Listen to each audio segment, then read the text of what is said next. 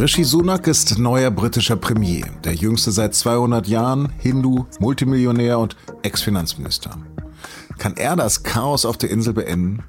Darüber habe ich mit unserem Großbritannien-Korrespondenten Michael Neudecker gesprochen. Sie hören auf den Punkt, den Nachrichtenpodcast der Süddeutschen Zeitung. Am Mikro ist Lars Langenau. A warm welcome. So richtig hatte man sich an sie noch gar nicht gewöhnt. Da ist Liz Truss ihren Job als britische Premierministerin schon wieder los. Our country continues to battle through a storm. But I believe in Britain. I believe in the British people. And I know that brighter days lie ahead. Thank you. Nicht zu danken, bitteschön. Mitten im Sturm. Aber im Vertrauen auf die Briten und im Wissen, dass hellere Tage kommen, verlässt sie also das Schiff.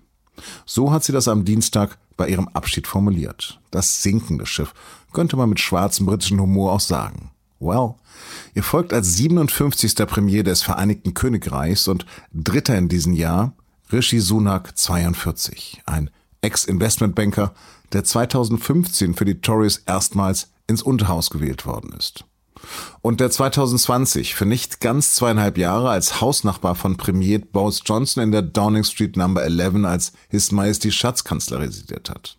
Entnervt von Johnsons Lügen ist Sunak dann am 1. Juli dieses Jahres als Finanz- und Wirtschaftsminister zurückgetreten und hat damit Johnsons Sturz ausgelöst.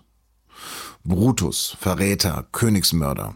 Was muss sich Rishi Sunak seit Johnsons Abgang nicht alles anhören? Und nun das wohl unwahrscheinlichste Comeback des Jahres. Montag Wahl zum Chef der Tories, Dienstag bereits ein Statement als Regierungschef. Sechs Minuten spricht er über die ernsthafte Wirtschaftskrise ausgelöst durch Covid und Putins Krieg. Verspricht bessere Schulen, sichere Straßen und Grenzen unter anderem. Spricht von Fehlern seiner Vorgänger, verspricht umgehend Reparatur. But some mistakes were made. Not born of ill will or bad intentions. Quite the opposite, in fact. But mistakes nonetheless. And I have been elected as leader of my party and your Prime Minister, in part, to fix them. And that work begins immediately. Er werde Tag und Nacht dafür arbeiten, die Nation zu ein und er werde liefern. I will unite our country not with words, but with action. I will work day in and day out to deliver for you. Klingt alles nach blauem Himmel, nach vielen Versprechungen, aber kann er wirklich liefern? Unseren London-Korrespondenten Michael Neudecker habe ich direkt nach Sunaks Ansprache zunächst gefragt, ob er ihm glaubt. Naja, man muss sagen, dass den Briten äh, seit Jahren eigentlich viel versprochen wurde von den äh, Tory-Regierungen. Wenig davon wurde gehalten. Das geht im Grunde schon los mit dem Brexit-Referendum 2016, das David Cameron ja damals zugelassen hat. Theresa May hat dann übernommen, hat versucht, den Brexit umzusetzen. Die Geschichte danach ist bekannt mit Boris Johnson und nun Liz Truss. Also insofern ist es tatsächlich schwierig, jetzt einfach äh, am ersten Tag zu sagen, es wird sicher alles gut, äh, weil dafür ist einfach zu viel passiert in den letzten Jahren. Hm. Kritiker nennen ihn einen reichen Schnösel oder auch einen politischen Roboter. Oder ist er doch ein britischer Obama? Einen britischen Obama würde ich ihn jetzt nicht nennen. Äh, er betont gerne seine Herkunft. Das ist natürlich erstmal auch eine gute Nachricht. Er ist sozusagen der erste ähm, nicht weiße äh, britische äh, Premierminister. Er kommt, kommt ja aus, also stammt aus Indien ab. Seine Eltern sind Inder, sind in den 60ern ausgewandert aus, die haben in Ostafrika gelebt, nach England. Er selbst ist allerdings in ähm, Southampton geboren, dort auch aufgewachsen und wurde sehr klassisch britisch erzogen. Also Sunak hat während, während seiner Wahlkampagne im Sommer, als die Tories ja schon mal einen neuen Premierminister suchten, und Sunak dann ja gegen Liz Truss verloren hat, immer betont, die Apotheke der Mutter in Southampton und äh, der Vater war Arzt, also sprich eine, eine eher bodenständige Herkunft. Tatsächlich kommt er aber aus einer relativ wohlhabenden Familie. Er ist selbst dann in Winchester auf ein Elite-Internat gegangen, hat in Oxford studiert. Also die Gemeinsamkeiten zu Obama sind da schwer zu ziehen, zumal politisch auch noch dazu kommt, dass er bei den Tories eher zum rechten Flügel gehört. Also er ist wahnsinnig reich und hat er dann noch irgendeinen Draht zu den einfachen Leuten, zu den Arbeitern?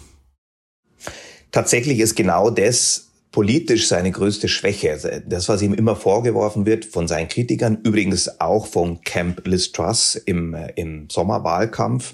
Da gab es Fotos, wo er in äh, Prada-Slippern auftritt. Der trägt gerne ähm, teure Anzüge. Er ist bekanntermaßen ähm, verheiratet mit ähm, Akshana Murthy, die, die ist die Erbin eines indischen Multimilliardärs. Die Sunday Times macht seit 1989 eine sogenannte Rich List, also die äh, Liste der reichsten Briten, die gilt immer als sehr gut äh, informiert und als sehr verlässlich. Und da ist äh, Sunak der erste Politiker, der überhaupt auf dieser Liste jemals aufgetaucht ist. 730 Millionen Pfund ist die Sunday Times Schätzung, die er und seine, seine Frau schwer sein sollen. Und da gibt es natürlich gewisse Zweifel, wie nah dran er tatsächlich ist an dem sogenannten äh, Leben des einfachen Menschen in, im UK. Ist immer schwer zu sagen, weil man ehrlicherweise natürlich auch sagen muss, dass Premierminister, die in Downing Street regieren, per se erstmal nicht ganz nah dran sind an den sogenannten einfachen Leuten. Aber das ist sicher Sunaks größtes Manko, ja. Hm. Welche Position hat er denn beim Brexit? Sunak ist überzeugter Brexiteer. Er war von Anfang an, im Gegensatz zu Liz Truss, die ja umgeschwenkt ist, Sunak war von Anfang an immer für den Brexit. Er betont auch, äh, wie das die Tory-Regierungen ja gerne machen, die Chancen, die vermeintlichen Chancen des Brexits, die Freiheiten, die das Land jetzt wiederbekommen hätte. Bei seiner Antrittsrede hat er natürlich auch wieder davon gesprochen, das Land müsse die Chancen des Brexits umarmen und äh, äh nutzen, die Freiheiten, die dem Land sich jetzt böten. Ähm, ich bin da sehr gespannt, weil bisher ist es keiner britischen Regierung gelungen, auch nur im Ansatz irgendeinen Vorteil des Brexits aufzuzeigen. Er hat in seinem verlorenen Kampf gegen das Trust vor ihrem Neoliberalismus gewarnt. Was wird denn ein Ex-Hedgefondsmanager anders machen?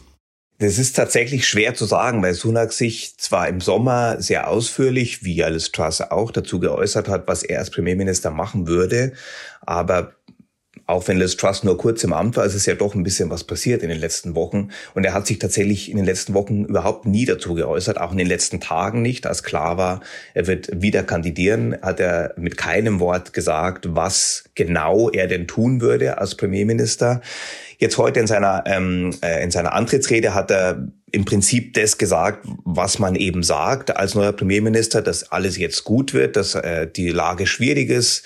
Der Krieg in der Ukraine ähm, äh, ist nach wie vor ein Problem natürlich. Die Folgen der Pandemie sind immer noch zu spüren.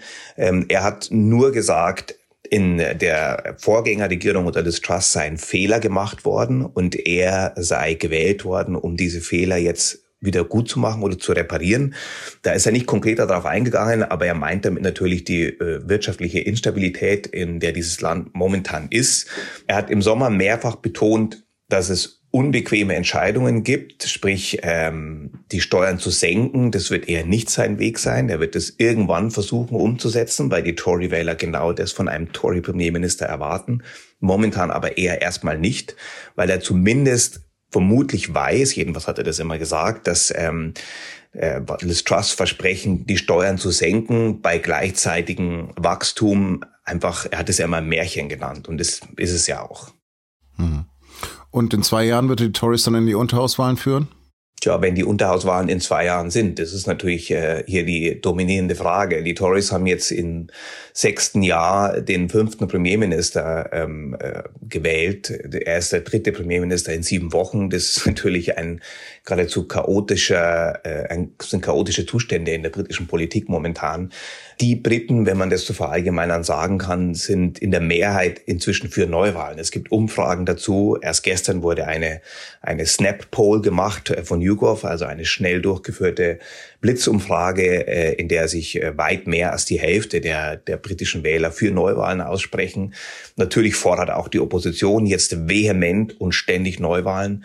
Und entweder jetzt, wahrscheinlich eher im nächsten Jahr, wird sich wohl ergeben müssen, dass es Neuwahlen äh, gibt.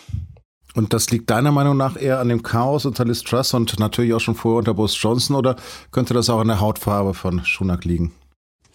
Hm, ich glaube, es mit der Hautfarbe hat das wenig zu tun. Die, die Briten, äh, es, es gibt natürlich einen Rassismus in, im Vereinigten Königreich, den es leider in vielen Ländern gibt.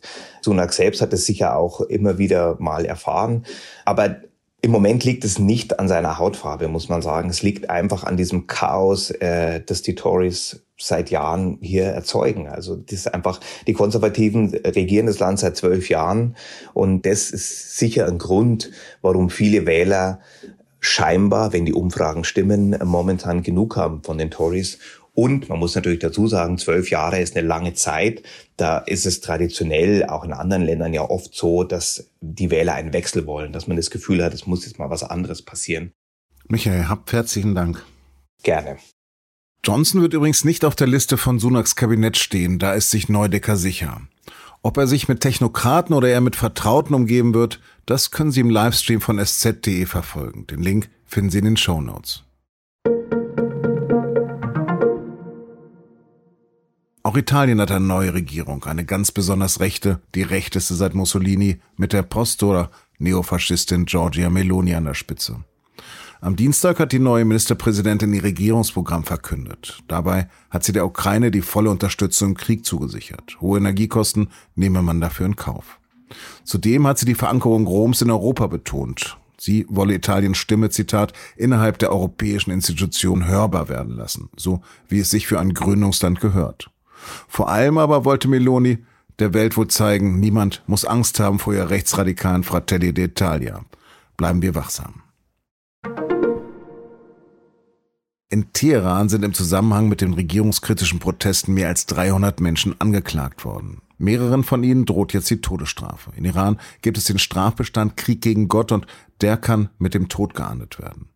Trotzdem wurde abermals zu neuen Protesten aufgerufen und Geistliche ausgebuht. Nach Angaben von Menschenrechtlern wurden seit Beginn der Proteste mehr als 10.000 Menschen verhaftet und mindestens 240 getötet.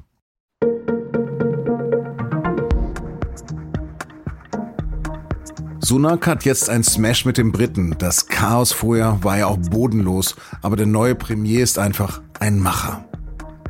Damit habe ich in einem Satz drei der Jugendwörter des Jahres 2022 untergebracht. Okay, ich gebe zu, so richtig jugendlich hört sich das bei mir nicht an. Smash steht für mit jemand etwas anfangen, aber auch für das moderne geil oder gut. Andererseits steht es ehrlicherweise auch für mit jemandem Sex haben. Und das wiederum hat Sunak sicher nicht im Sinn. Aber jetzt verirre ich mich. Ich verlinke Ihnen lieber in den Shownotes einen Text, der Ihnen das seriöser erklärt. Sonst wird das hier noch bodenlos. Redaktionsschluss für auf dem Punkt war 16 Uhr. Produziert hat die Sendung unser Macher Emanuel Pedersen. Thanks for your attention. War voll Smash heute.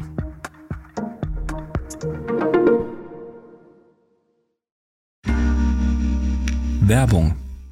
Hi, ich bin Patrick Bauer, Reporter beim Magazin der Süddeutschen Zeitung. Und gemeinsam mit meiner Kollegin Eva Hoffmann habe ich an einer unglaublichen Geschichte recherchiert. Tom und Jana denken, sie ziehen mit ihrem kleinen Kind zu einer liebevollen Gemeinschaft aber sie landen in einer Gruppe, in der Menschen manipuliert und psychisch und physisch fertig gemacht werden. Wie schafft es die Familie da wieder raus? Im Schattenkloster. Chronik einer Gehirnwäsche ist ein SZ Plus Podcast in Zusammenarbeit mit Audible. Jetzt auf sz.de slash Schattenkloster.